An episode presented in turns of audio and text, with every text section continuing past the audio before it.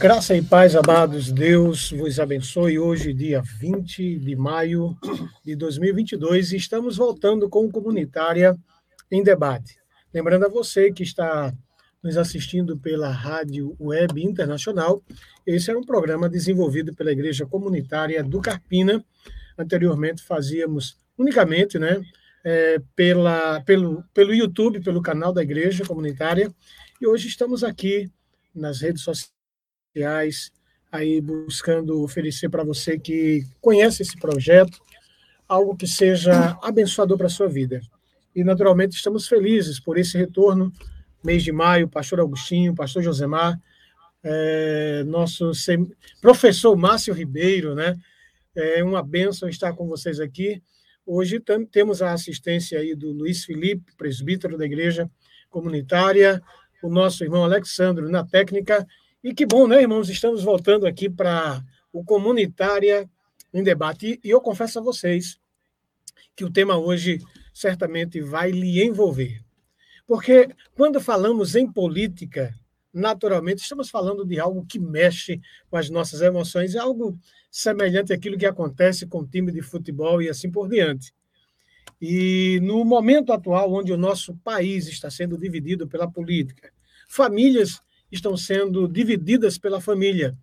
É impressionante afirmar isso, Márcio, mas até a igreja está sendo dividida por conta da política. E pensando nisso, a igreja comunitária ela se propôs a debater um tema que eu espero que seja enriquecedor para a sua vida. É, o pastor e a política, solução ou armadilha? Eu espero que todos os pastores né, sintam-se muito à vontade, muita vontade para debater sobre isso. E lembrando a você que a nossa proposta ideal é, é pensar um pouquinho sobre isso, ver qual é a atuação do pastor. É, lembrando a você que na última eleição a igreja ela foi responsável, ou ao menos ela é atribuída a ela a responsabilidade de ter eleito o atual presidente da República. Só para você ter ideia sobre a importância desse tema, eu quero usar aqui uma frase do então pré-candidato à presidência da República pelo Partido dos Trabalhadores, que diz: se eu ganhar as eleições, aí eu vou falar qual é o papel deles. E não é se intrometer na política, porque isto não está certo. Foi a fala do até então pré-candidato à presidência do Brasil. E, afinal, meus amados pastores, os pastores, a igreja, ela deve se envolver na política ou ela deve ser apenas uma espectadora? Lembrando a você, para não ser desonesto com o contexto, ah, o candidato estava, o pré-candidato estava afirmando o seguinte, que ele está conversando com padres e pastores, mas só depois que ganhar que ele vai chamar a igreja à responsabilidade e mostrar qual o seu papel. Então, hoje, no, em nossa bancada, aqui no estúdio da Web Rádio Internacional, está conosco o pastor Augustinho Santana, pastor titular da Igreja Comunitária do Carpina, a, diretor do Seminário Bíblico do Nordeste, e tem outros atributos, tá certo? Atributos e atribuições que são conferidas a ele. Aqui do meu lado dire... é, esquerdo, pastor José Menezes, você já conhece ele, pastor da Igreja Comunitária de Guadalajara. E hoje nós temos o nosso professor e escritor, é, o Márcio Ribeiro. Cada um deles vão ter a oportunidade de se apresentarem melhor. Embora acredito que muitos da, muitos da nossa audiência já conhecem, mas como estamos falando agora para todo o Brasil, através da Web Rádio da Escola Internacional. Eu gostaria de é, passar para cada um deles, fazer as, as devidas apresentações e, a, e aí, depois, então, nós estaremos iniciando o nosso debate com o tema. Não esqueça, o pastor e a política. Solução ou armadilha? Pastor Augustinho. Boa noite, boa tarde ainda, né, Pastor Jorge e queridos ouvintes que estão nos ouvindo pela Web Rádio Internacional e também para aqueles que estão nos assistindo através do canal do YouTube. É uma alegria poder estar com vocês é, sim, é um tema bastante ativo para nós nesse momento, né? E nós queremos é, dialogar. Ah, como já foi mencionado, pela graça de Deus, nesse momento sou pastor titular da Igreja Comunitária do Carpina, trabalho com a equipe de obreiros, de líderes pastores, né? É, que, que nos auxiliam também, dos quais tenho dois aqui, né? O pastor Jorge e o pastor Josemar. E também, atualmente, estou como diretor uh, geral do Seminário Bíblico do Nordeste. É um prazer estar com vocês. Espero que seja uma oportunidade bem abençoadora para a sua vida, tanto quanto tem sido para nós dialogar sobre esse tema. Pastor Agostinho, lembrando que também há uma, há em nosso coração uma gratidão tremenda né, pelo, pela missão Alcance Brasil, que gentilmente nos cede o estúdio aqui da Rádio Internacional, para que possamos fazer essa, essa, esse comunitário em debate. É um, é um pro que aquece o nosso coração, ele nasceu exatamente naquele período de pandemia, né, Josemar? Cada um é, com seus celulares em casa, a internet que cai, é, sabe? É, é, era uma aventura geral. Mas, enfim, foi um programa que começou a surgir no nosso coração e hoje estamos aqui de volta. Mas, Pastor Josemar. Olá, quero também desejar uma boa tarde a todos, que a graça e a paz do Senhor Jesus possa invadir o coração de cada pessoa que está aqui ouvindo nas ondas da Rádio Internacional, é, também de todos aqueles que estão acompanhando é, no YouTube, né? É, nós louvamos a Deus por, por essa volta, né? Podermos novamente conversar um pouco para que muitas pessoas possam ouvir, e dessa vez não só para todo o Brasil, Pastor Jorge, mas assim, a Rádio Internacional tem um alcance é, fora do país também, então louvamos ao Senhor é, por tudo isso, né? Sou pastor Josemar, eu pastorei a igreja comunitária em Guadalajara, né, congregação é, da igreja comunitária do Carpina, e é, louvamos a Deus por esse trabalho em conjunto que temos desenvolvido já é, há tanto tempo, né? Deus nos abençoe nesse, nesse debate e que seja realmente produtivo, né? Nós não estamos aqui para aprofundar a polarização, mas para trazer uma visão bíblica para tudo aquilo que tem acontecido ao nosso redor. Obrigado, pastor Josemar. Pastor Josemar é sempre muito bem-vindo. É um dos nossos pastores aí que tem, se, tem sempre abrilhantado esse projeto do Comunitário em Debate e é uma alegria tê-lo conosco. Mas hoje, na verdade, enche-nos o coração de receber o professor e escritor é, do seminário é, aqui, Bíblico do Nordeste, né? irmão Márcio Ribeiro, Márcio Ribeiro. pastor o homem não é fraco, não. E eu, e eu citei lá no Instagram, né, porque quando eu adquiri o livro dele, A Família e a Trindade, não é isso? O casamento e a Trindade. O casamento e a Trindade. Eu confesso a vocês que fiquei alegre por caminhar aí com o Márcio Ribeiro, que tão audaciosamente, mas de forma tão sábia, escreveu aquele livro. E eu disse e repito, foi uma das melhores leituras que eu fiz há, há dois anos atrás, não é isso? E hoje Márcio tem até uma nova edição por uma outra editora Peregrino. editora Peregrino. Ou seja, a bancada aqui do Comunitário em Debate não é fraca, não, viu? Mas também não é forte. A melhor, a melhor coisa é ter amigo. Né? É verdade, meu irmão. Então, Márcio, Bom. te apresenta aí para a nossa audiência aí, que Deus te abençoe. Seja sempre muito bem-vindo. Saudações, meus queridos irmãos e amigos, em nome de Jesus. É uma honra para mim estar aqui junto com vocês, com meus pastores, né? Pastores da minha vida, da minha família, para juntos estarmos batendo um papo sobre um tema tão pertinente, tão, tão atual, que é sobre política, né? E como isso tem afetado a vida dos pastores, de suas famílias, de suas igrejas, e como nós, como cristãos, e, e vocês que são pastores, né, pode trazer uma resposta bíblica uma cosmovisão bíblica sobre um tema tão importante que mexe com a gente. É uma alegria estar com vocês nessa noite, meu irmão. Olha, pastor Agostinho, falar com teólogo não é coisa fácil, não. O homem traz aqui um palavreado é novo aqui para a nossa audiência, cosmovisão. Eu lembro disso quando estava aqui na, na, estudando no seminário. Né? O negócio é sério. Teólogo é outra história, né? É. Mas, meu queridos, meus queridos irmãos, de fato, nesse ambiente descontraído, mas, de fato, o assunto hoje é muito sério. Estamos aqui para falar sobre o envolvimento dos pastores né, no ambiente político.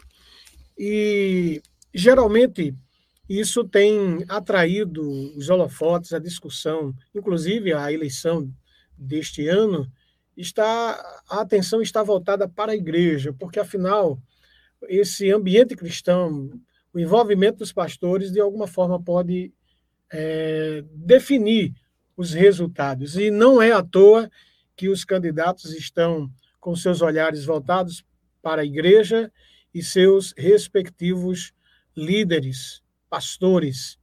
Mas eu gostaria de iniciar aqui, já que nós estamos trazendo aí essa ideia de que se isto é solução ou se é uma cilada.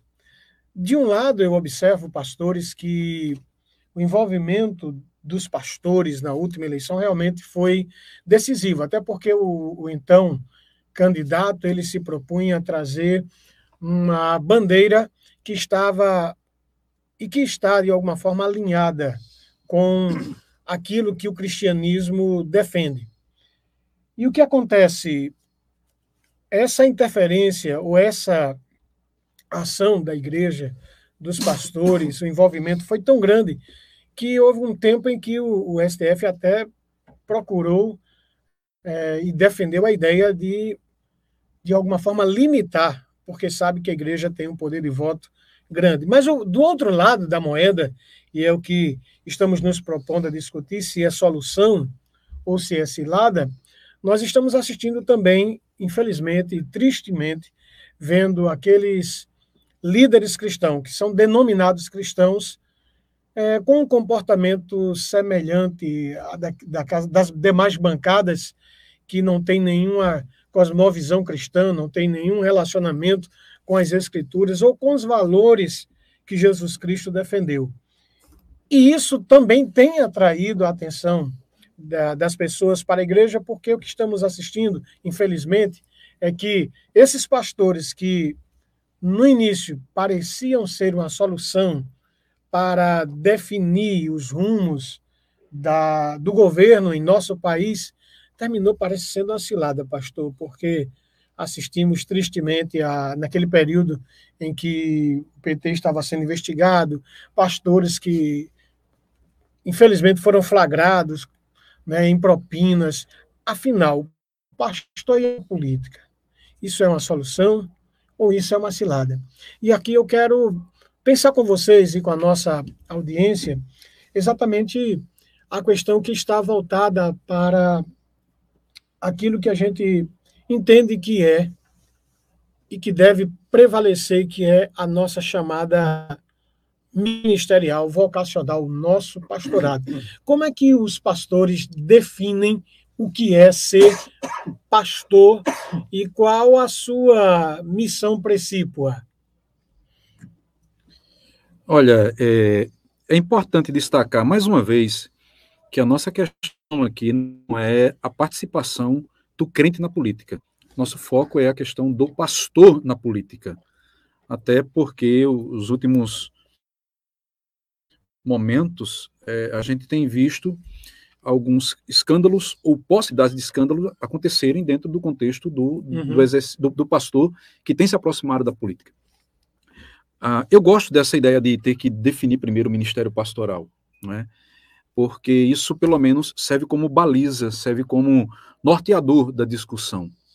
Quando eu olho para as escrituras, eu vejo que o ministério pastoral é, primeiro, um ministério nobre, na perspectiva de Paulo, capítulo 3 de 1 Timóteo, ele vai dizer quem almeja o episcopado, e a palavra episcopado ali tem a ver com o presbitério, que, ah, em síntese, é o ministério pastoral. Não é? A estrutura pastoral da igreja não era como a que nós conhecemos hoje, né?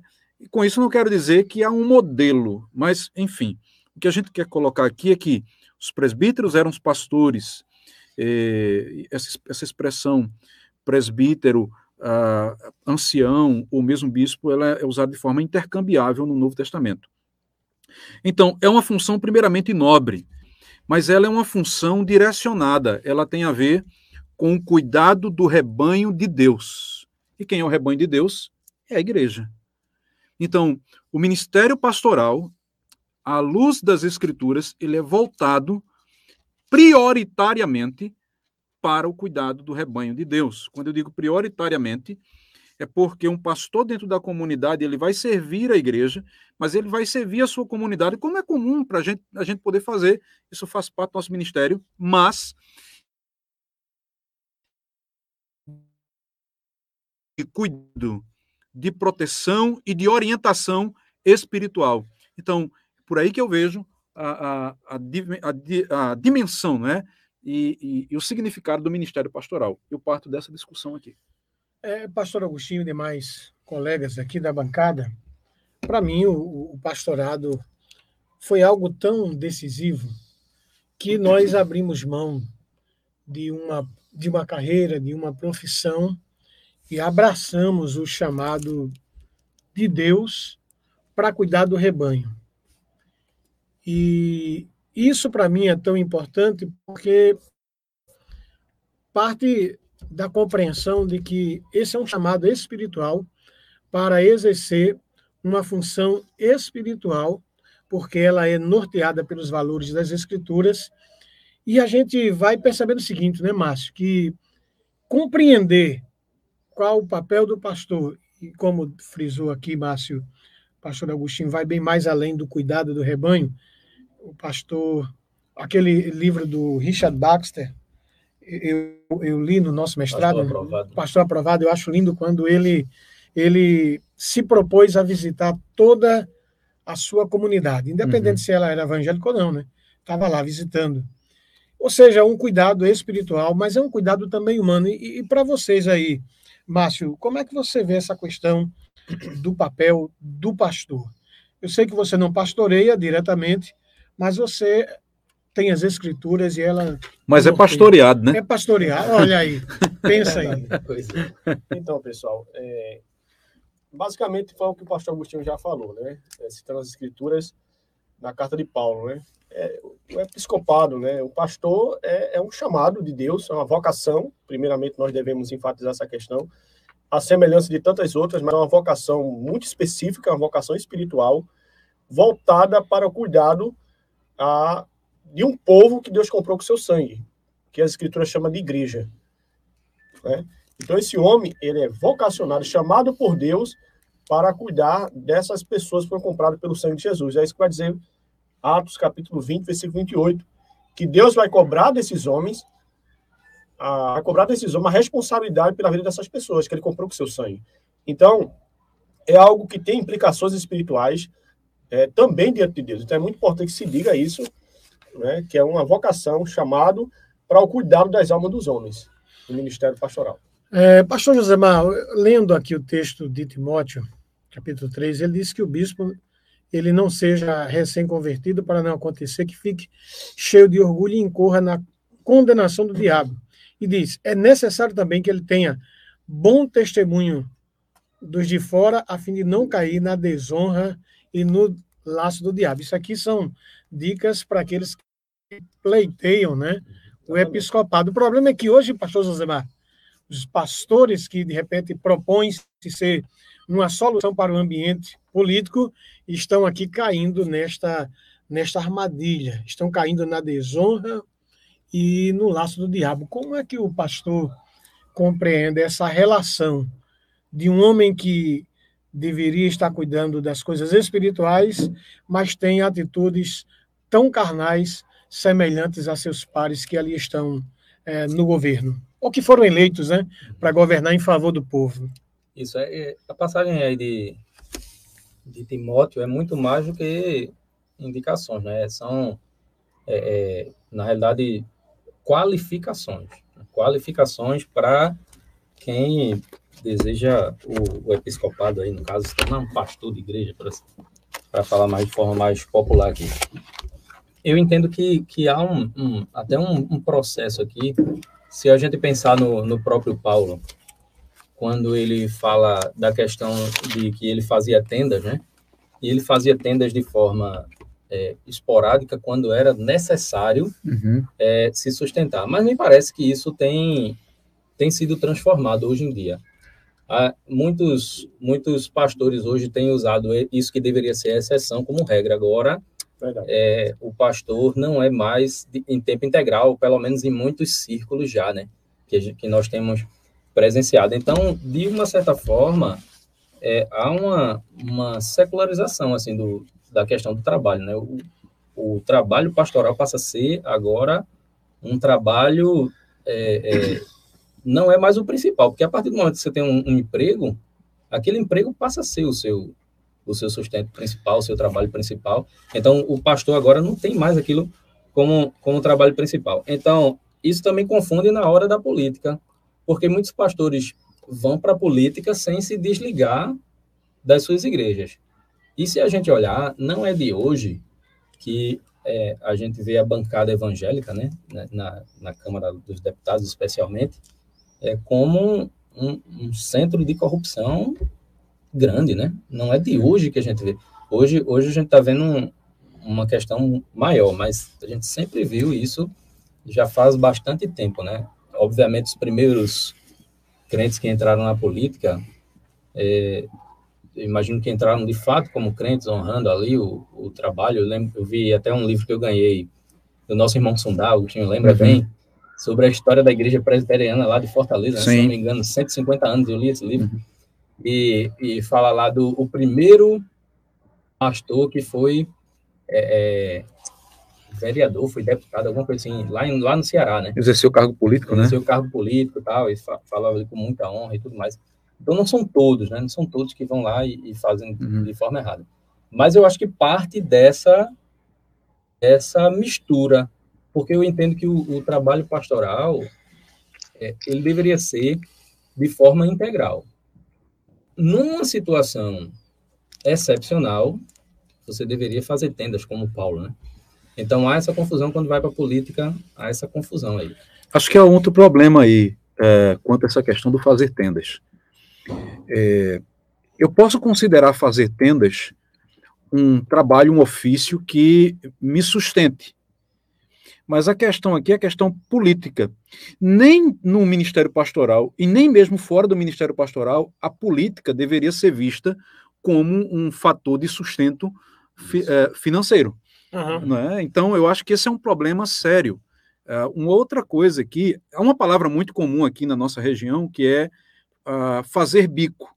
Então, o que acontece hoje é que parece que o Ministério Pastoral é um bico e a profissão que ele optou por outra área, né, é que realmente é o que garante uh, o seu, seu nome no mercado, né? Tem um outro fator que o pastor Augusto Nicodemos levanta, né, sobre é, o político pastor que está lá na política, é que às vezes quando a igreja coloca alguém para como candidato, ele vai ser um despachante da igreja. É, isso é muito grave. Ao invés de ele ser um, um, servidor da nação, sei lá, do município, do estado a que ele se propõe, ele vai ser um despachante da igreja. Isso é exercer o cargo de forma equivocada, fora da, da, daquilo que que deveria ser, né, de, de fato, que a lei, inclusive, determina.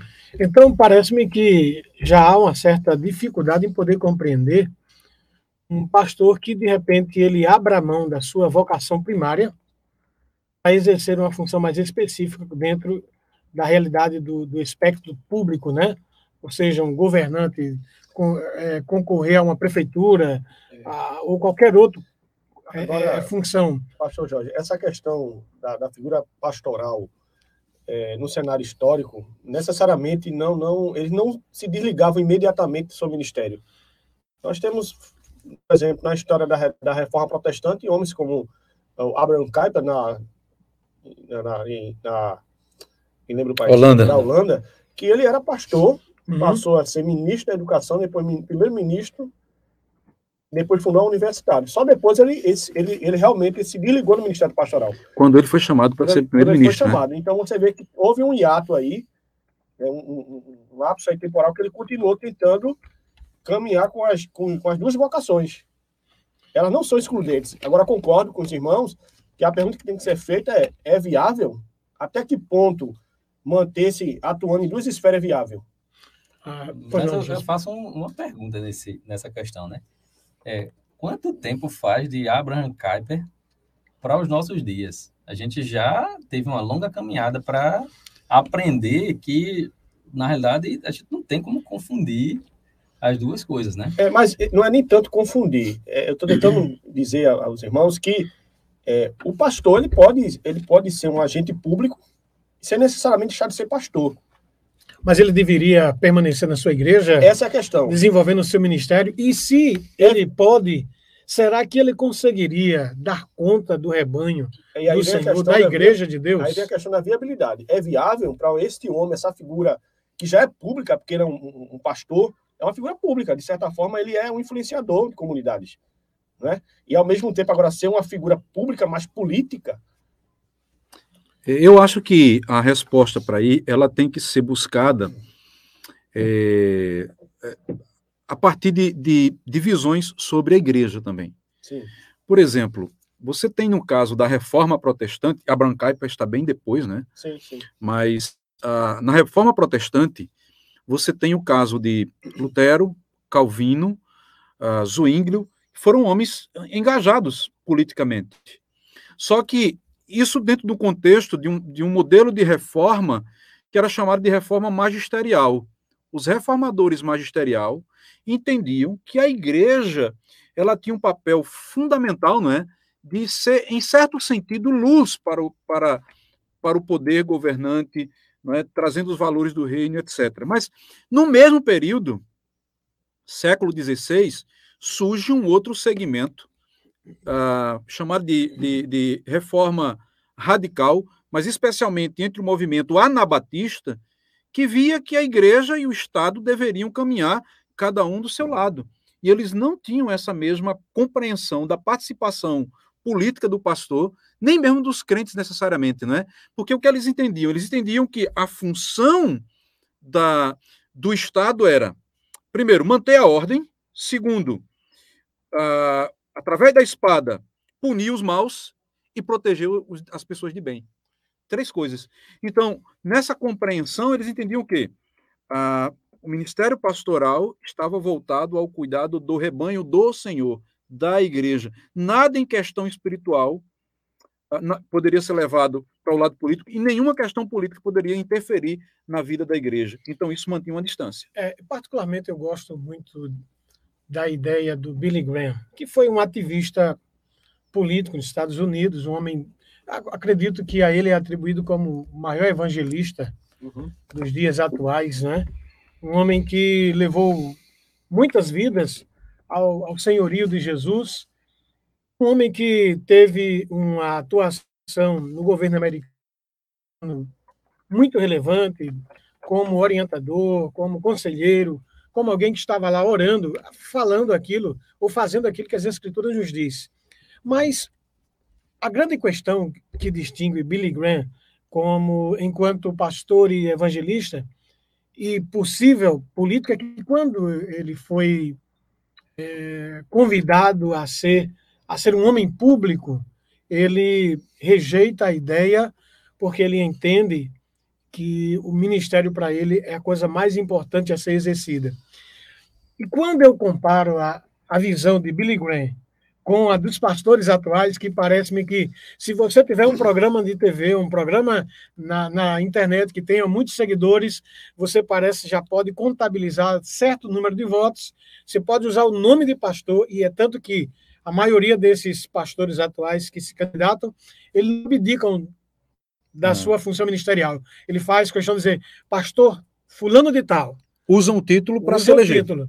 E ele sabe que por trás existe ali uma uma gama de pessoas. Dependendo da denominação, se houver realmente compromisso, ele consegue ser eleito com, só com os votos da sua denominação. Imagina, e o problema é que esses homens chegam uh, no poder e, e nós ficamos torcendo que um desses homens possam fazer diferença.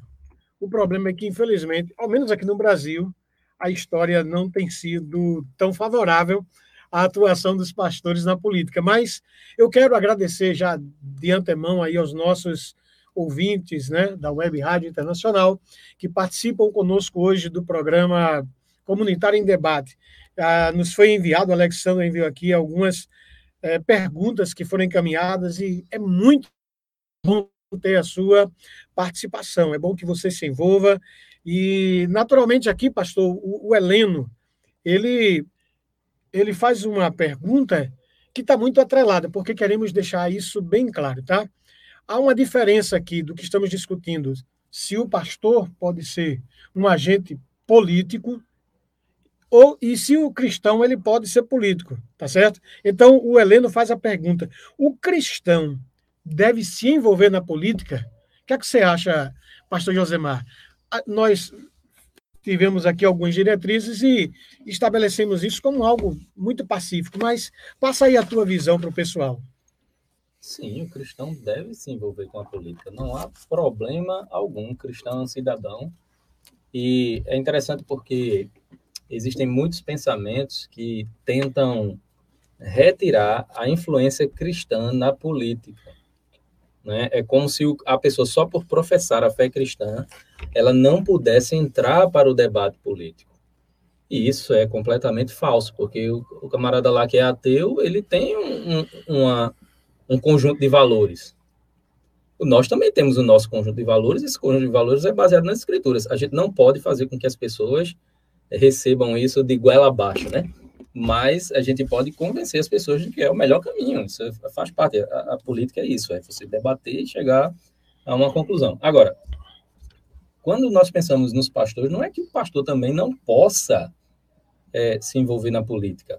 É, ele pode sim. Agora, o pastor vai ter outras questões. Por exemplo, é, um pastor que de uma certa igreja, numa certa cidade, ele se candidata. Vai ficar a imagem de que a igreja está uhum. é, se envolvendo politicamente, assumindo um partido político e tudo mais. Então, é, é, é, essa é que é a questão. Qualquer cristão pode se envolver com a política. O pastor deveria pensar um pouco mais né, para poder ter esse envolvimento. É, para mim é muito tranquila a ideia desse relacionamento cristão e a política. Sim. Até pressupõe-se que a cosmovisão cristã ela forneça ao coração do cristão valores que a nossa sociedade, assim como o ambiente político, precisa urgentemente. Precisamos de homens tementes a Deus, precisamos de, de pessoas que possam honrar a Deus com as suas ações, com suas palavras. E, e aí é, é, é, desesperador quando nós, vez outra, abrimos um site, tem lá, pastor, ele, ele pecou, separou, parece que virou uma coisa muito, muito comum. Mas a atuação dos cristãos, de fato, ela teve o poder de decidir ah, na eleição passada. Ela pode influenciar nesta, porque até o ambiente está um tanto quanto dividido. Mas, Márcio, e, e eu concordo, Josemar, o pastor ele pode até ingressar na vida política.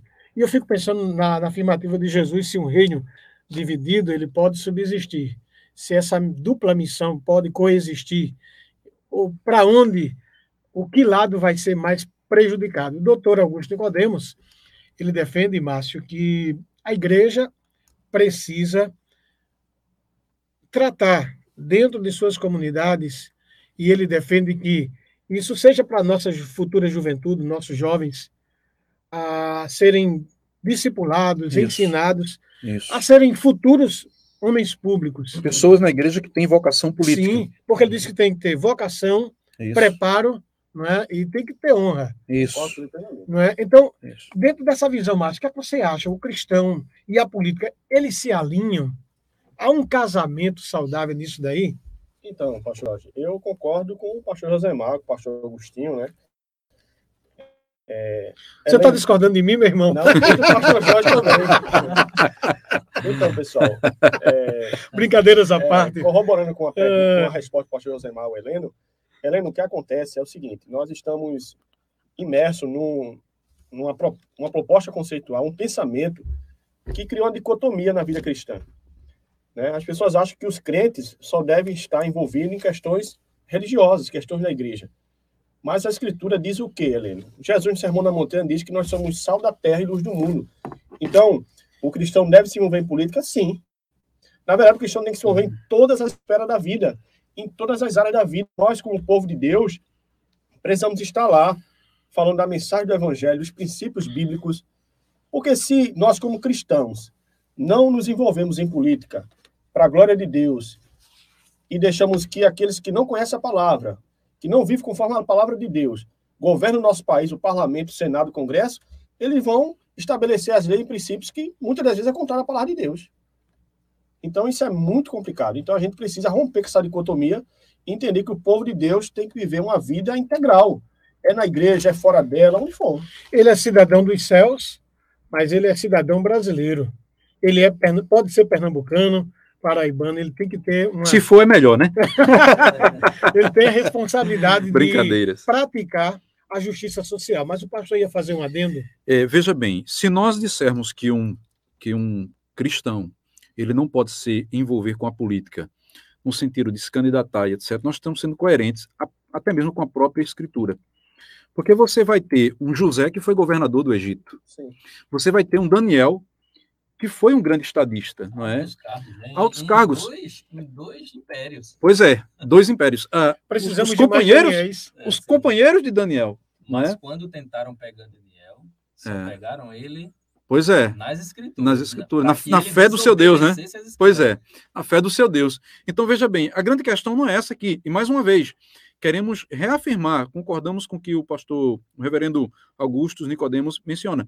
Os jovens precisam ser discipulados, orientados, eu diria até estimulados. Sim. Se ele tem vocação política, a abraçar isso. Gosto muito lembrando, dessa visão. Lembrando o seguinte, gente tudo pertence ao Senhor.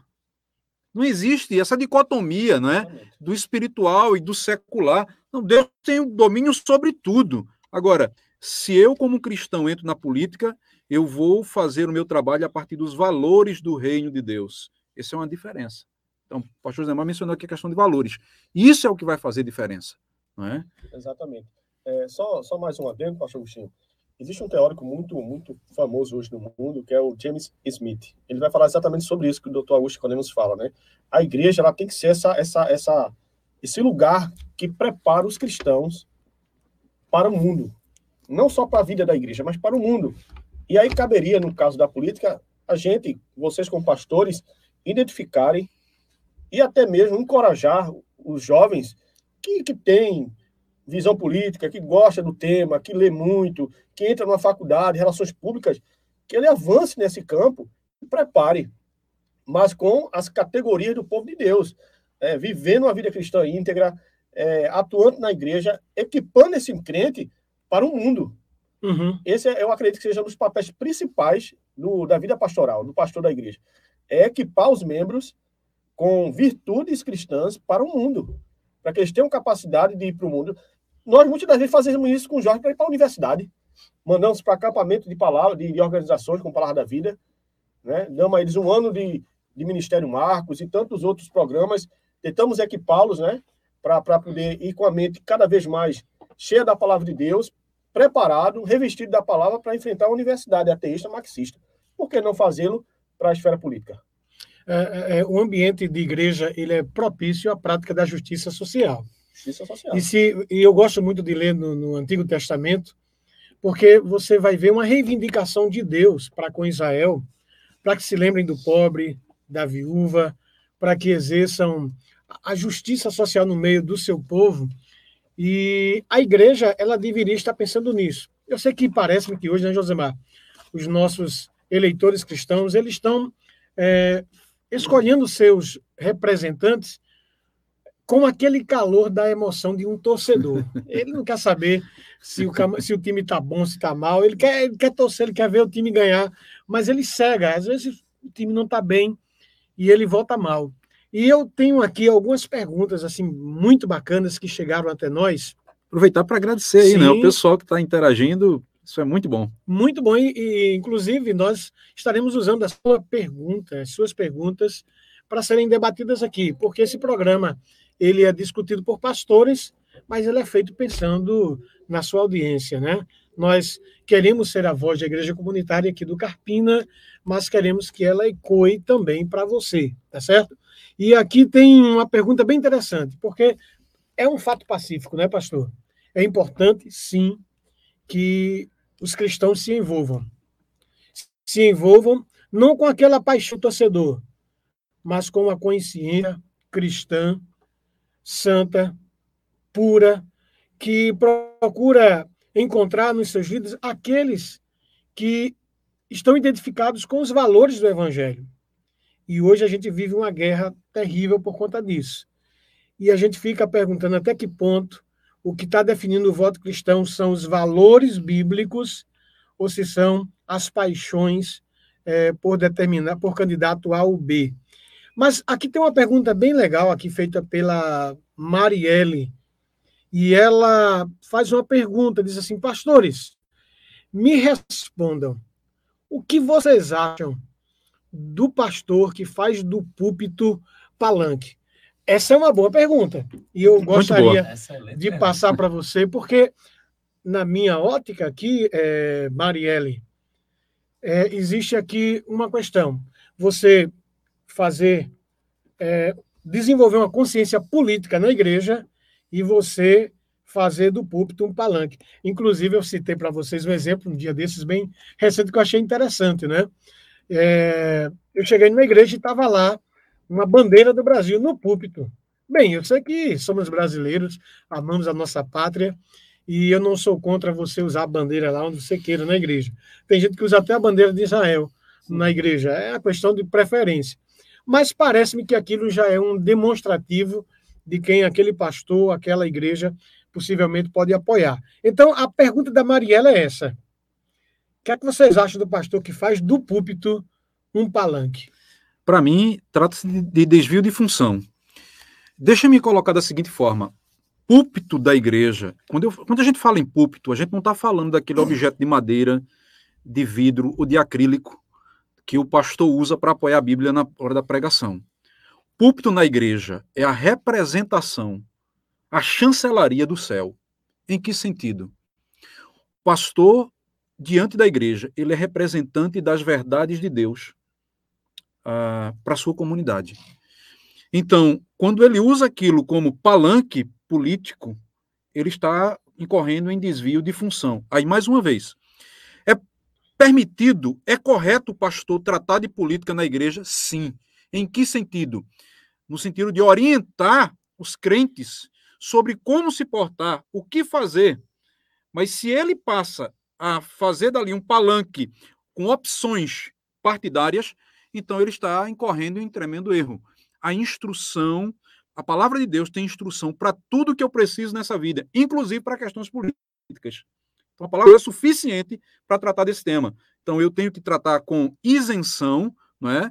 E tratar de forma é, íntegra, porque eu preciso entender que eu estou falando da palavra, o que Deus diz acerca da política, o que Deus diz na sua palavra acerca da minha posição como cristão diante da questão política.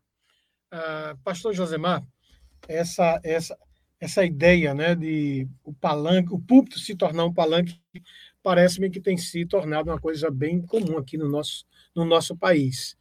E nós somos tão esperançosos de que haja uma mudança e através de, de alguém, só que na igreja, os pastores certamente aqui são cuidadosos em quem vai usar o púlpito. Não é verdade, pastor Josemar? Isso. Você quer saber se o camarada tem vida com Deus, se está andando um bom testemunho, se ele é até mesmo alguém que tem indício de ser uma nova criatura. Aí, de repente, vem um candidato lá, o candidato Bibiu, que é candidato a qualquer cargo público, aí o pastor tem a preferência por ele e convida Exato. ele para usar do público. Pastor, na sua visão, o que é que está faltando a esses pastores que usam dessa, dessa prática? É, na verdade, o pastor Ucho foi mais polido do que eu.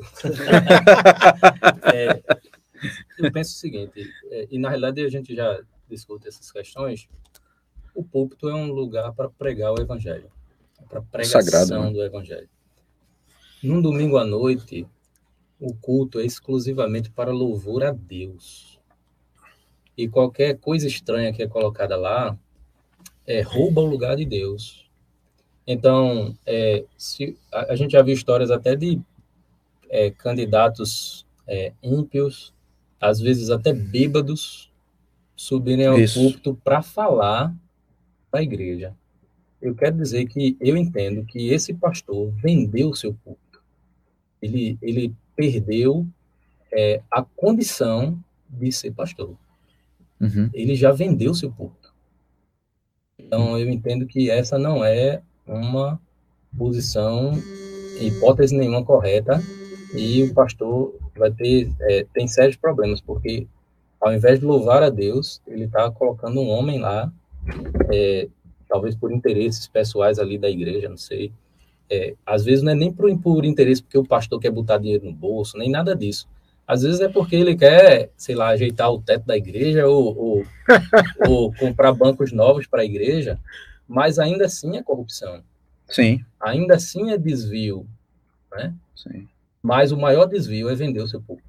Esse é o maior desvio. É, Josemar, naturalmente, se você é cuidadoso, é zeloso para com quem vai assumir o púlpito no final de semana e de repente chega o pastor e agora apresenta. Isso aconteceu lá na minha mocidade. Isso, eu não vou dizer os anos, né? Mas foi uma década onde houve uma hegemonia política muito forte. Mas foi no século passado. Sim, não, não que é isso, que é isso, que é isso, que é isso. Eu sei que eu estou ficando calmo, mas nem tanto. Ah. Olha, até cantores que pedem, nem sempre a gente deixa cantar, só porque pede para cantar. Pois é. Inclusive, eu estava aqui uh, com a família em um restaurante aqui em Carpina, e apareceu um cantor bastante popular aqui da nossa região, né? E eu, naturalmente, estava é, de, de roupa informal e nem demonstrava estar assim com, com essa cara de, de crente ou cara de, de, de pastor, muito menos, né? O que aconteceu, pessoal? Esse cantor, que já foi candidato, ele chegou e deu um abracinho, deu uma tapinha, né?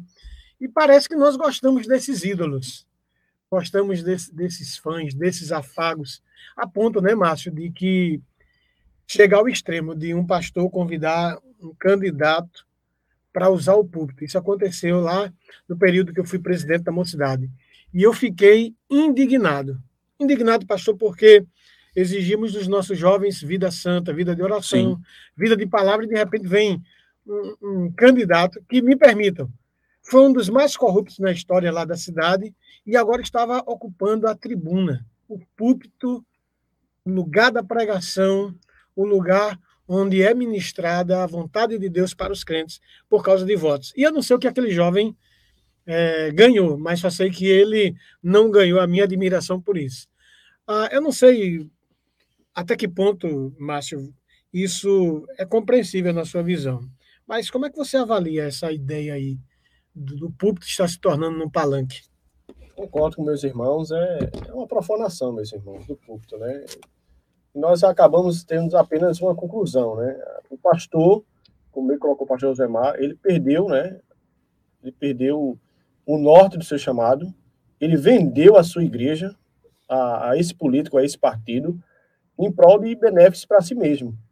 E é lamentável que muitas igrejas têm feito isso, igrejas históricas, sérias, em detrimento de muitos irmãos que são novos na fé, são irmãozinhos da igreja e não têm, às vezes, a mesma oportunidade de ir ao culto da igreja para louvar um, um hino a Deus, para trazer uma palavra de exaltação para a igreja.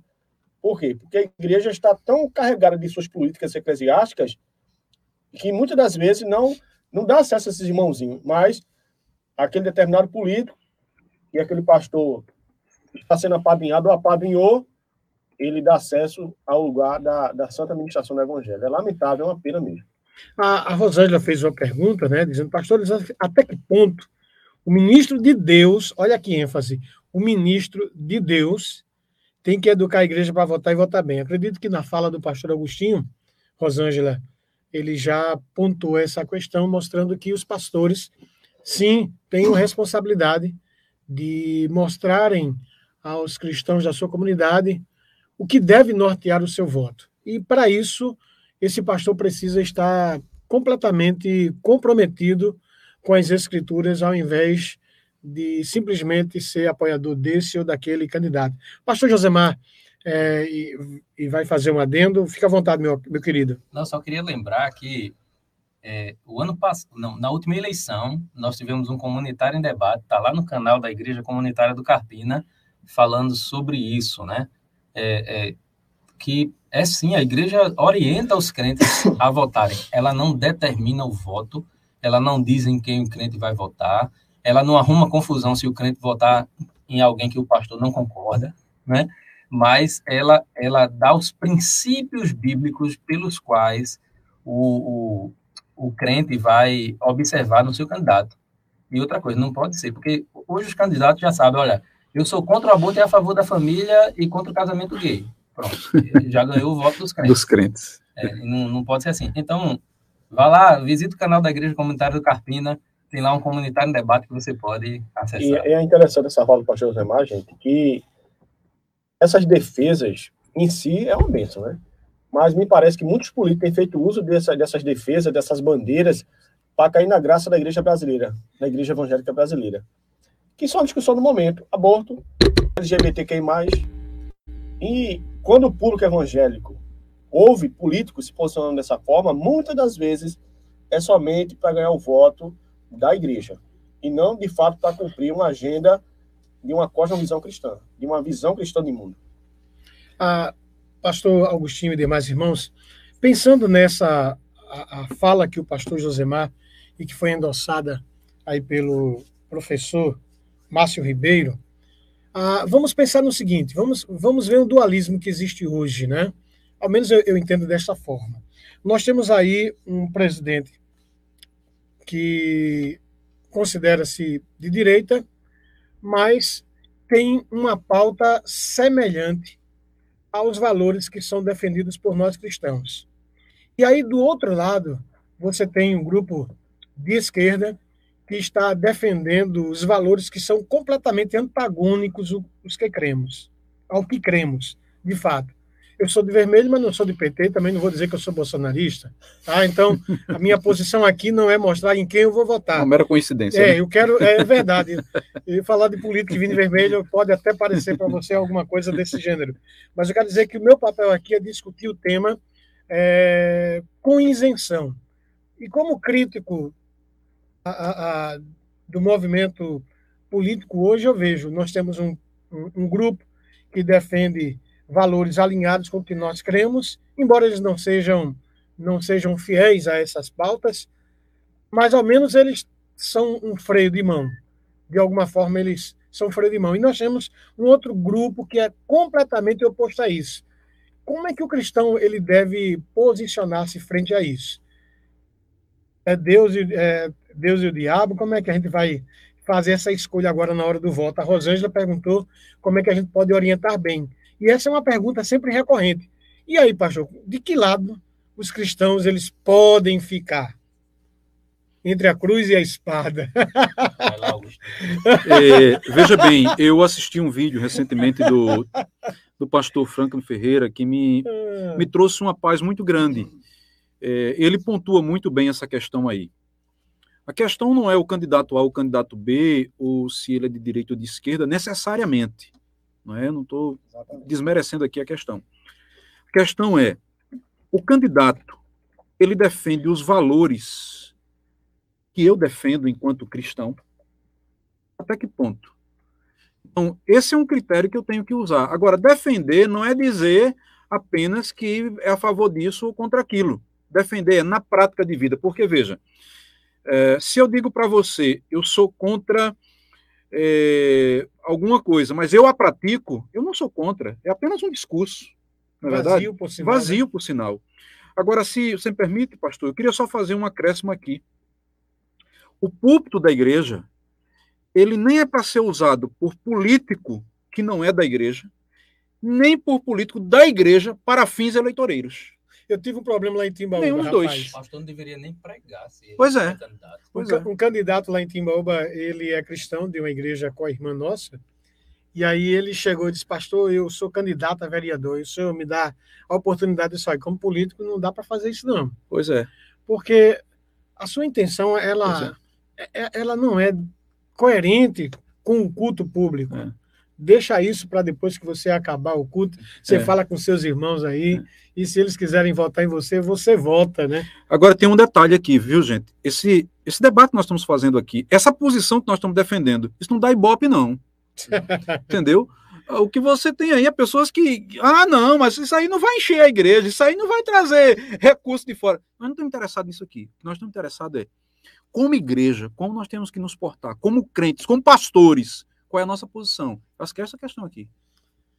Pois bem, eu quero aqui mandar um, um forte abraço, né, uma saudação aqui para os nossos irmãos em Cristo, o nosso querido Jaime, a Caroline, a Patrícia, o Manuel, a Bárbara, o Heleno, o Raul, Arlinda, Marlene, Marielle, Daniela, Rosângela, Fabiana e o Túlio Vasconcelos. Esse é o pessoal que está enviando aí suas perguntas e ficamos felizes com a sua participação. Você que também que está sintonizado aí no Comunitária em Debate. Nós temos aí, Pastor Josemar, Sim. cita os nossos irmãos que estão aí no, pelo StreamYard. Sim, tem algumas pessoas aqui no YouTube, né? Nossa irmã é André, lá de Guadalajara.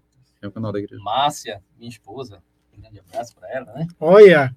É, a minha sogra também, Dona Está cheio de intenções. Aqui, né? Está cheio de intenções, é, pastor Josemar. Nosso pastor Anselmo está aqui também. Um grande abraço, é pastor. Nosso, irmão, no particularismo é, nosso, é, nosso, é nosso pastor. E também é, Edmar, nosso irmão Edmar, lá de, de, de Guarujá, Paulo, né? né? Do Guarujá. Guarujá né? Um grande abraço, Edmar. E também o Ricardo Augusto, também aqui, entrando aqui também no, pelo canal é, da Igreja Comunitária no YouTube, né? Que bênção, que bênção é poder contar com a família comunitária aí sintonizada, ligada, né? Através do YouTube, através da web rádio. Olha, eu confesso a vocês que são muitas as perguntas, perguntas de alto nível. São pessoas que estão pensando esse tema, pastor, juntamente conosco, e eu confesso que se tivéssemos tempo, nós estaríamos aqui discutindo ou expondo-as cada uma, porque são perguntas preciosíssimas. E a nossa ideia é, de alguma forma, aqui estar tentando selecionar algumas para que, dentro do tempo que nos é disposto, a gente possa discutir. Mas fica o nosso forte abraço a você, independente de onde você está, tá certo? De que estado você está, de que parte, de que região do nosso país você está, sinta-se abraçado por esse time aqui Amém. do Comunitária em Debate. E é uma bênção poder estar voltando a realizar este programa, desta feita com um alcance bem maior, não é? E é sempre muito bom ter a sua companhia. Mas o Túlio, deixa-me ver aqui, o Túlio Gadelha, hum. Túlio Vasconcelos, Gadelha é outra história. Ele faz uma pergunta, ele faz uma pergunta direcionada para o pastor Agostinho. Se o pastor Josemar passou a pergunta para o pastor, o Túlio também está vendo aqui essa possibilidade do pastor Agostinho. Res... é a autoridade. Pois é, é, rapaz, o negócio é sério. É falar com, olha, o escritor já é uma benção, mas o rapaz é doutor, o negócio é sério, irmão. Veja bem, o Túlio Vasconcelos faz uma pergunta os irmãos, nós citamos aqui a respeito do pastor Billy Graham. Então, ao pastor Agostinho, o irmão vê a diferença entre ser um político de modo oficial e ser um servo de Deus, servindo a Deus e tentando interferir de modo positivo no processo político com finalidade de honrar a Deus. Isso é possível e como um conselheiro cristão ligado a um líder do executivo, por exemplo? É a pergunta dele. Eu vou passar para o senhor, porque você tem uma clareza aí da ideia do Túlio. Muito bem. É, quero mandar um abraço para o irmão Túlio Vasconcelos. O irmão Túlio tem um programa aqui na Web Rádio também, programa muito bom, por sinal. É, já tive a oportunidade de estar com ele. Um grande abraço, irmão Túlio. Muito obrigado pela pergunta e por dirigi-la a mim. Veja bem, é, eu acredito que o pastor essa é a minha convicção, ele pode sim atuar como conselheiro de autoridades. A propósito, eu acho que essa é a função dele enquanto uhum. pastor. Nós vamos voltar às Escrituras, vamos pensar lá no Antigo Testamento, no período dos reis. Nós tínhamos os profetas, que em certa altura traziam, a, a, aconselhavam os reis, mas qual era o grande diferencial? Eles não vendiam a sua posição, para serem beneficiados. Lembram de Davi? Quando Davi queria construir um templo e tal, aí Deus e Davi achou que poderia, falou com Natan. Natan disse: Olha, tranquilo, acho que Deus, Deus vai se agradar disso aqui. Eu estou, na verdade, parafraseando, né? E aí, quando Natan sai da presença de Davi, Deus disse: Não, não é ele que vai construir. Volte e diga a ele que é o filho, Salomão. Natan vai e fala com Davi. Quando Davi peca contra Deus, o mesmo Natan, que estava ali junto, volta com a palavra de juízo de Deus contra ele. Uhum. Qual é a grande, a grande questão aqui? Eu não posso funcionar enquanto pastor como cabo eleitoral disfarçado a serviço de qualquer político que seja. Eu posso ser conselheiro, sim. Eu posso ajudar desde que eu entenda que a minha função é uma função profética nessa questão. Eu não posso abrir mão dos meus valores, eu não posso fazer concessões. Possível, enquanto aconselho, talvez vai chegar um ponto em que eu não vou agradar, mas eu estou disposto a abraçar isso.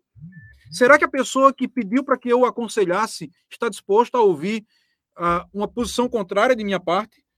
Então, sim, é possível. Eu acho que é possível alguém ser usado por Deus e ajudar essas pessoas, políticos que, que têm carreira, né, por serem eleitos pelo povo, né, uh, de forma democrática. E eu entendo que Billy Graham fez um grande papel nesse sentido. Foi conselheiro de presidentes americanos, né? Outro, John Stott, né, que fez um grande trabalho, né, como um homem de Deus, inclusive um homem que viveu celibato, né, e se dedicou sendo conselheiro até da rainha da Inglaterra, né? Então nós louvamos a Deus pela vida desses homens. Portanto, sim, é possível, irmão Túlio, alguém como cristão atuar nessa esfera, a ser conselheiro. Eu, inclusive, tenho orado, tenho pedido oração na igreja nesse sentido, que Deus coloque pessoas junto desses homens que estão nas esferas de poder, quer sejam elas a, a, colocadas através do voto ou mesmo por indicação, como é o caso do, uh, dos ministros do Supremo, por exemplo, né, nessas esferas todas. Então, eu acho que é importante ter pessoas de Deus junto dessas pessoas. Pastor, eu, enquanto o senhor discorria sobre essa questão, eu lembrava de José, né, que foi, um, não, não vamos chamar de cristão, mas um servo de Deus que fez toda a diferença ali no Egito, num momento específico. E você veja que em José havia tamanha sabedoria que a declaração de Faraó foi: tem alguém mais melhor preparado que você para fazer isso? E eu acho que, como servo de Deus, como cristãos, podemos é, ser influentes. Quanto à questão de ocupar um cargo político, aí fica muito a critério de, de, de consciência né, de cada cristão. Por exemplo, eu sou mais, eu sou mais conservador, vocês sabem disso. Para mim, pastorear é, é, é exatamente aquilo que eu tenho como meta prioritária, prioritária e qualquer coisa, qualquer coisa que vem isso, uh, me vem tirar isso do meu chamado, eu me sinto extremamente mal. Agora, isso não me deixa, ou não me priva, né, pastor, de, por exemplo, ser um ativista político. Hoje eu estava, eu tenho um colega que é extremamente de esquerda.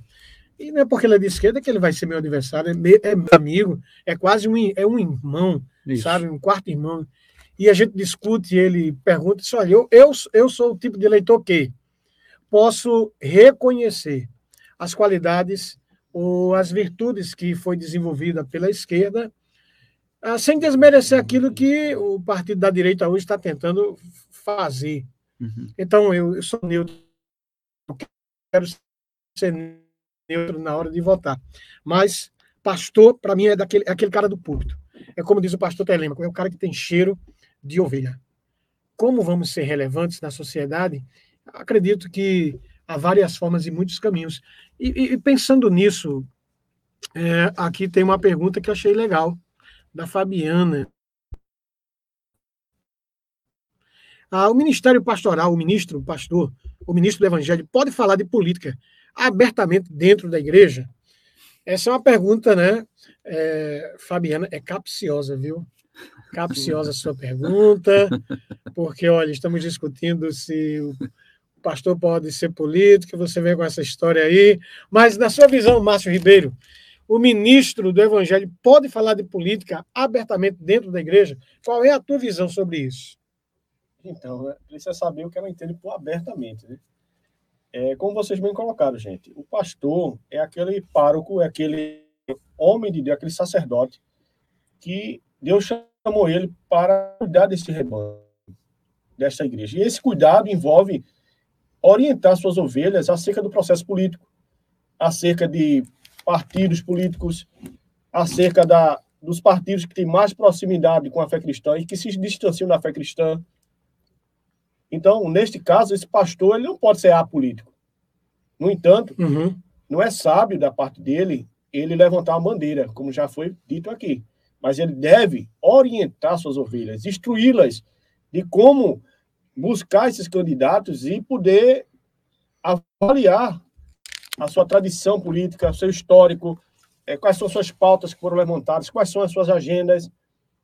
Então, neste sentido, eu acredito que o pastor deve sim ser aquele homem de Deus, aquele líder, aquele espelho para a igreja que orienta seu rebanho acerca desse tema tão, tão importante e tão polarizado hoje no nosso país, que é a política, tem dividido até irmãos, né? Isso. Mas abertamente, se foi outro sentido, né, levantar uma bandeira, é, como tem muitos pastores têm feito, citar o nome de, de um candidato X ou candidato A para a sua igreja, eu acho que isso aí é muito perigoso, nocivo para a saúde da igreja. Eu acho que isso não é o papel do pastor.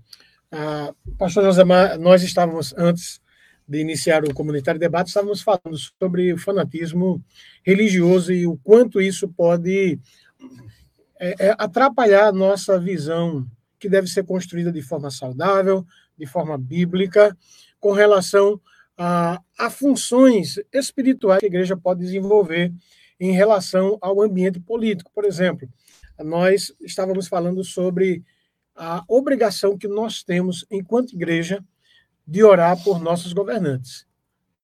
Né? E isso aí independe de que se ele é direita ou se ele é de esquerda, se ele é de centro. A grande questão que está aqui é: a Bíblia ordena claramente que devemos orar por nossas autoridades. A Bíblia ainda diz nesse mesmo texto que essas autoridades elas são constituídas por Deus.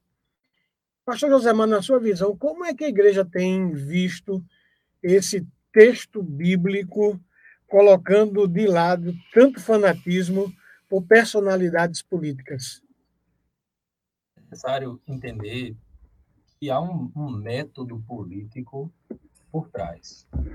É, você tem que colocar o adversário político como um, é, o mal supremo, para que você seja aquele que vai resgatar é, a população daquele mal supremo, porque você é o bem supremo.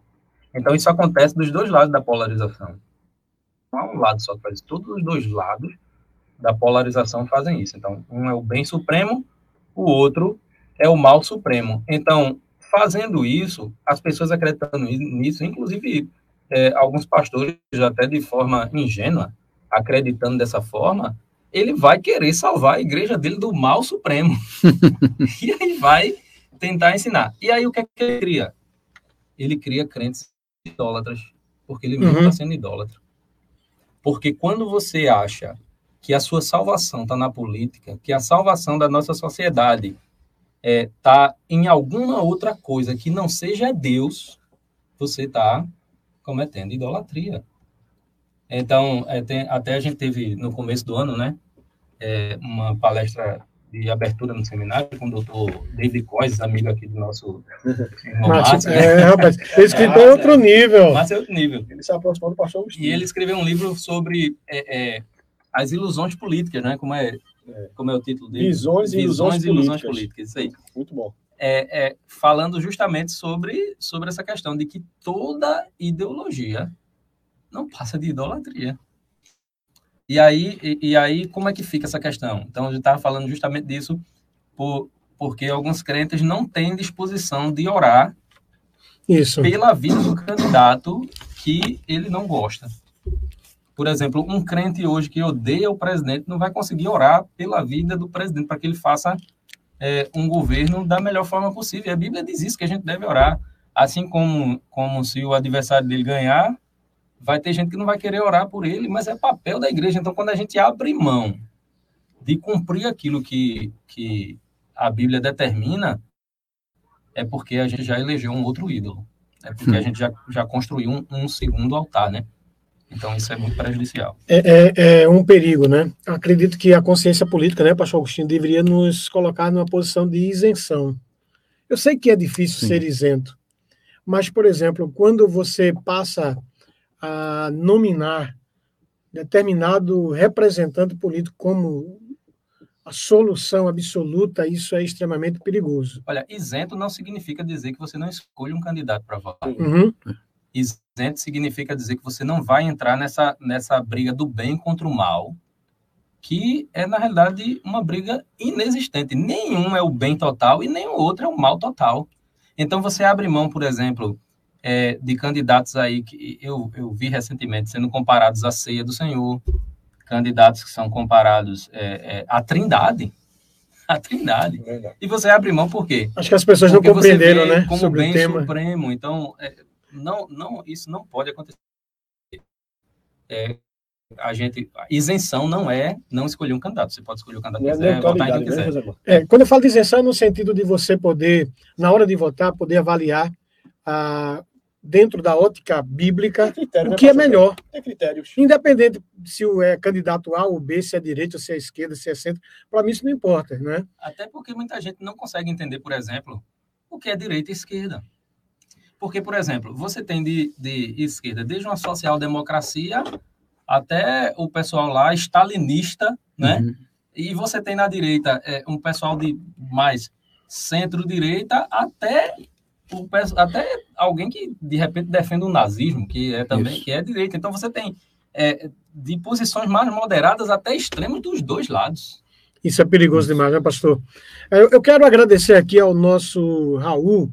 Ele está parabenizando aí é, o programa Comunitário em Debate, dizendo que que nível de conversa. Parabéns, meus irmãos.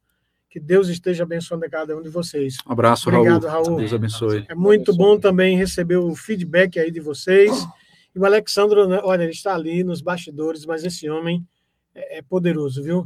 Ele está ali mandando aí alguns, algumas cidades que estão linkadas conosco. Isso. Olinda, Recife, Carpina, Paudalho, Limoeiro, Lagoa do Carro, Goiás, Petrolina, João Alfredo, Estados Unidos, Rio de Janeiro, São Paulo, Lagoa de Itaenga, Feira Nova, Brasília e Nazaré da Mata. Que maravilha Que bênção, poder ter né? essas estar cidades.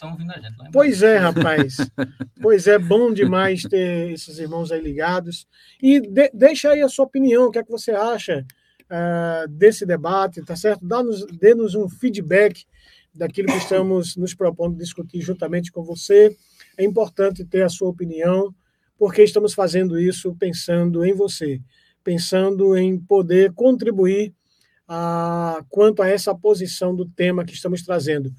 Pastor e a política, solução ou cilada. Mas vamos ver, o ambiente político está contaminado, não é verdade? Estamos discuti- discutindo sobre o pastor e a política. E a grande questão é que os pastores, ou que se posicionam por esse ou aquele partido, ou aqueles que decidem ser candidatos, eles terminam trazendo para si alguns alguns prejuízos. E o Ronaldo ele faz uma pergunta que eu achei interessante. Ele Pastores, o que fazer para não cair no erro de perder irmãos por causa de política? Eu acho que ele está pensando naquela realidade onde o pastor diz: olha, o nosso candidato, voto de cabresto, né? O nosso candidato é esse, o homem de Deus é esse. E a igreja vai votar, porque essa é a orientação de Deus para a nossa vida, é o melhor para o nosso país. E aí, com esse tipo de posicionamento, o pastor esquece que as pessoas são livres para votar de acordo com a sua consciência, e aí eles têm a legitimidade para escolher se vai eh, nesse candidato ou naquele. E o que acontece? Igrejas se dividem. Irmãos esfriam na fé, até porque parece-me que o debate a respeito de política no ambiente cristão ele é um pouco ele é um pouco defasado, pastor. Parece que não é tão discutido quanto deveria. E aí cai nesse problema, o que fazer para não cair no erro de perder irmãos por causa de política, pastor? Senhor, graças a Deus, senhor não tem esse problema na igreja comunitária ali no, no bairro Novo, não, né? Olha, hoje não, mas nós já tivemos um caso de uma pessoa, até onde eu posso lembrar, que se afastou da igreja por alguma questão eh, eh, de, de conta, embora nós nunca enfatizamos nenhum nenhum tipo de política partidária dentro da igreja, mas você sabe, as pessoas são muito sensíveis, né? E elas não conseguem às vezes fazer um, uma separação entre o que é a opinião individual, pessoal da, de alguém e a opinião da igreja, né? Como um todo. Veja bem, eu, eu entendo que a forma de você se é, proteger, é, mantendo a essência da igreja, da compreensão sobre a essência da igreja. A igreja é um lugar de comunhão, é um lugar é, onde as pessoas vão viver a sua fé e, e não devem ter qualquer tipo de partidarismo. Inclusive, o apóstolo Paulo fala disso, né? Nada façais por partidarismo. Aqui não é questão de partidarismo político. Eu não posso ter nada que me separe do meu irmão, ah, inclusive opiniões não é, corriqueiras. Eu posso ter minhas diferenças e eu tenho que amar o meu irmão e estar junto com eles. Agora, eu queria abrir um, um parêntese aqui nessa questão para dizer o seguinte: a, a minha questão pessoal com a participação do pastor na política é que em certo sentido, também é algo injusto, se comparado com certos contextos. O pastor Augusto Nicodemos vai, inclusive, atrapalhar isso aqui de forma muito interessante. Veja, dependendo de uma situação, um pastor ele já entra com muita vantagem dentro de um pleito. Porque se a denominação dele é grande, pelo, pelo, pelo relacionamento que ele tem com as pessoas e etc., às vezes o voto de cabresto, então, aquela coisa toda, ele já entra na frente se comparado com os outros candidatos. Então, uma eleição ela deve acontecer sem que na vida das pessoas. É? Você batizou a pessoa, você casou a pessoa, você apresenta o filho das pessoas, você casa o filho dessas pessoas lá na frente. Isso acontece conosco. Você cria um vínculo. Então, mesmo que você tenha ideias muitas vezes contrárias do que a pessoa pensa, mas por amor, por respeito a você, o cara vai votar em você, não está nem aí para o que você vai fazer lá. Mas né? também é uma posição de domínio. Pois é. Porque você, é, se, se você está na mão de um pastor responsável, ele sabe disso e vai conduzir, ensinar as pessoas no caminho correto. Mas nessa posição de domínio também existem lobos que vão levar para onde querem, né? Pois é. Porque é uma posição de domínio. As pessoas acreditam em Exatamente. Então é preciso ter. Agora veja, eu faço esse diferencial por quê?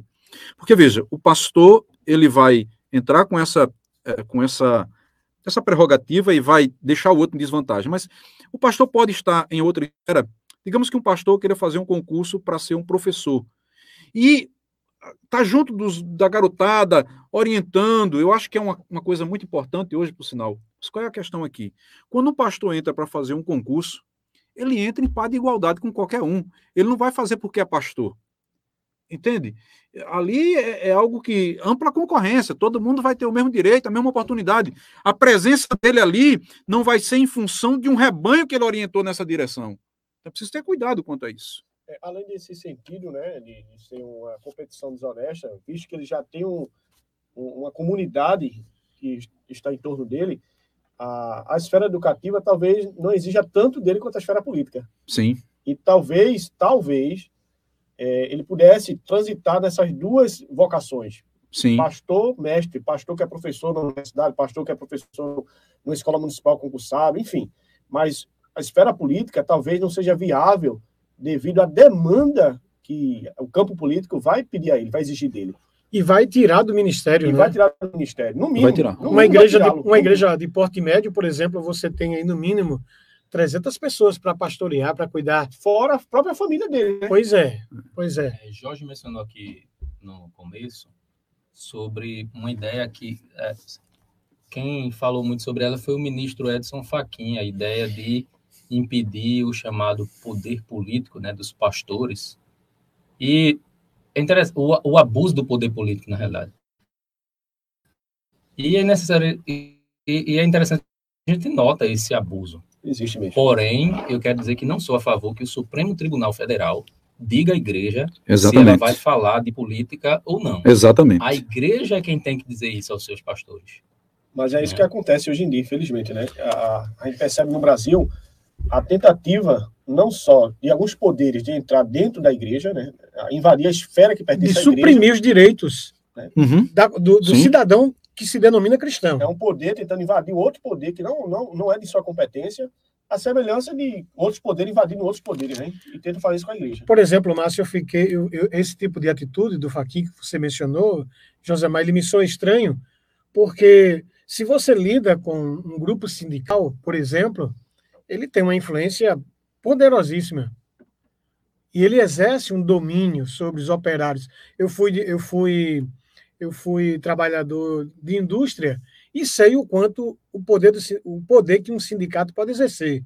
Por exemplo, na, na empresa que eu trabalhei, um dos melhores contramestres na época foi demitido porque ele foi de encontro a uma decisão que o sindicato tomou e eu, simplesmente o nosso supervisor na época chegou e disse assim, olha, você está sendo demitido porque o presidente do sindicato disse que você é um, um problema para o sindicato e aí você está sendo demitido. Ou seja, às vezes você não olha isso. Se de um lado existe, existe pesos e contrapesos, a gente precisa avaliar tudo isso. Agora, tem um detalhe assim, a, a, a natureza de uma função sindical é política. A natureza de uma Mas é grupo social. pastoral, não, né? É um grupo social, Josemar. A gente precisa olhar a partir do grupo. Como você vai exercer esse poder? Por exemplo, eu, como indivíduo, dentro do meu nicho de amizade, eu posso exercer esse domínio não é?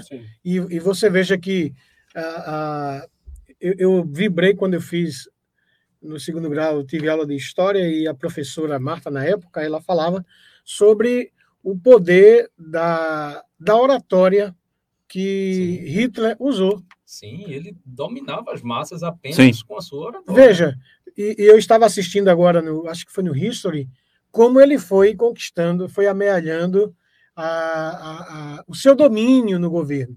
Ou seja, se é de um único indivíduo ou se é de um grupo, não importa, você exerce.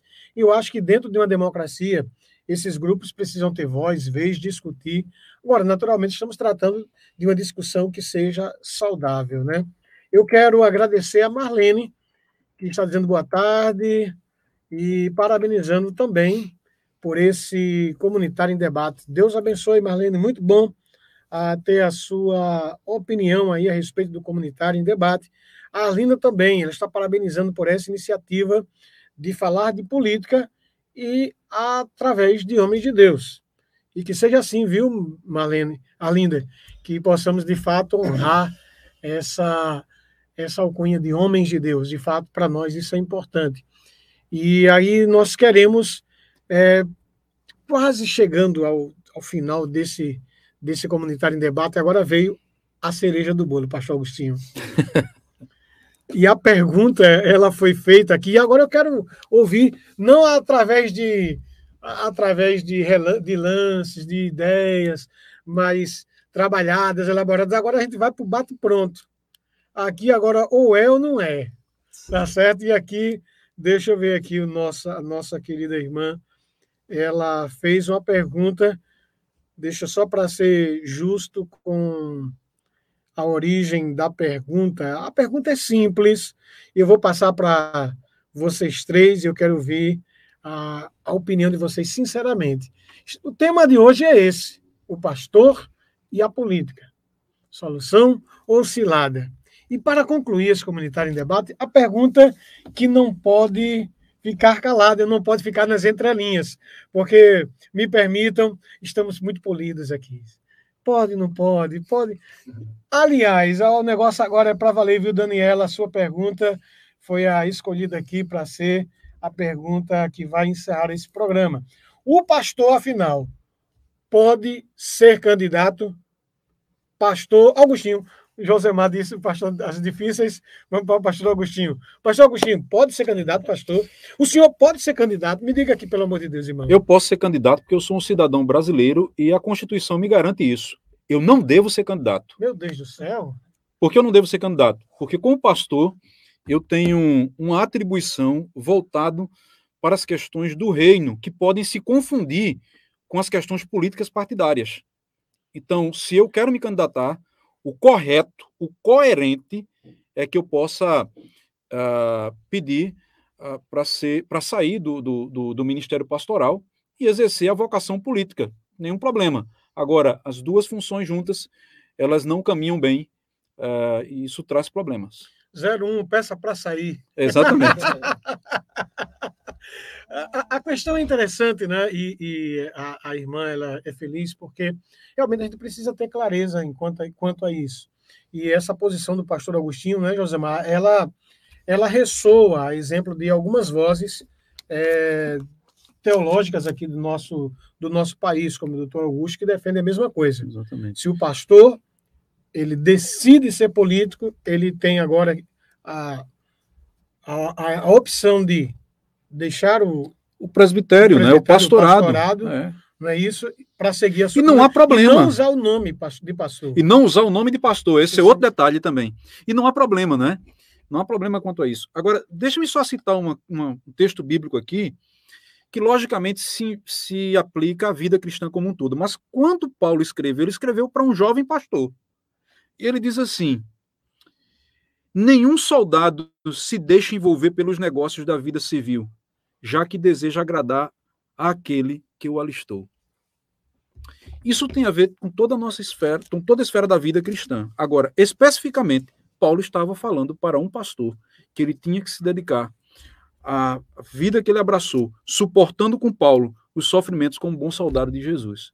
Então eu olho muito para esse exemplo aqui. Entende? Então, pastor Josemar, pastor pode ser político. Na sua visão, pastor, se ele decide ser político, ele está sendo coerente com aquilo que ele disse ser a chamada de Deus quando ele abriu mão de, de emprego, de carreira, para servir unicamente a Igreja de Deus? É, eu vou ser repetitivo, porque eu entendo que ele pode, como cidadão, qualquer um pode. Ah, agora, se ele diz ter o chamado pastoral, então, pelo menos, pelo menos, ele deve se afastar enquanto está fazendo a campanha e se ganhar, continuar afastado até que ele, ele possa voltar quando ele não estiver mais exercendo é, algum, alguma função. Agora, eu tenho dúvidas, a única coisa que eu posso talvez discordar aqui, eu tenho dúvidas se ele não poderia usar o nome pastor, porque às vezes você vai usar o nome que você é conhecido na sociedade para se candidatar. Né? Então, o, o cara lá vê fulano da farmácia, né? Ciclano do sindicato.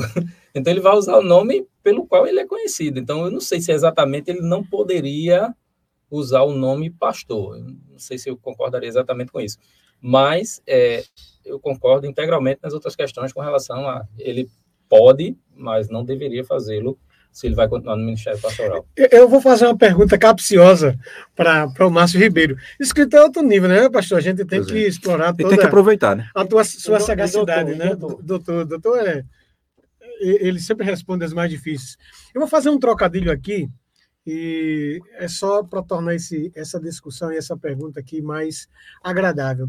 Você acha, é, Márcio, que quem é mais propenso a ser um político de carreira? O pastor chamado ou o chamado pastor? é, difícil, difícil pergunta fizeste. É. Verdade. Essa questão de responder sobre a, o chamado pastoral né, e outras vocações, que não deixa de ser uma vocação também igualmente divina, né, legítima, mas quando ela ressoa sobre a mesma pessoa, vai se tornando difícil e até viável, né? Porque a questão não é se pode ou não. Como bem colocou o pastor Agostinho, pode. É, a, a nação permite, é legalmente autorizada. A escritura em nenhum lugar proíbe que o homem de Deus se envolva em questões públicas, em questões políticas mas é viável? Eu acho que nós deveríamos perguntar se é viável, se, se, se cabe a esse homem que foi chamado, primeiramente ao Ministério Pastoral, também se envolver no chamado político. E aí eu vou ressoar com meus irmãos, né? como me colocou o pastor Agostinho, o pastor Josemar e você, Jorge. É, o, o, ideal, ao meu ver, é que esse pastor ele decline de, de, da sua posição pastoral para se dedicar a essa nova função que ele disse que Deus o chamou e assim seguir a sua vida, até mesmo para poder equilibrar a sua agenda. Porque vai ter um momento que ele não vai conseguir suportar a carga um ministério pastoral, que todos vocês sabem que envolve muitas questões, né? São várias famílias, várias pessoas que devem ser cuidadas, fora a sua própria família, que requer cuidado, que é a primeira que deve ser cuidada, concorrendo ou tentando se alinhar com uma carreira política.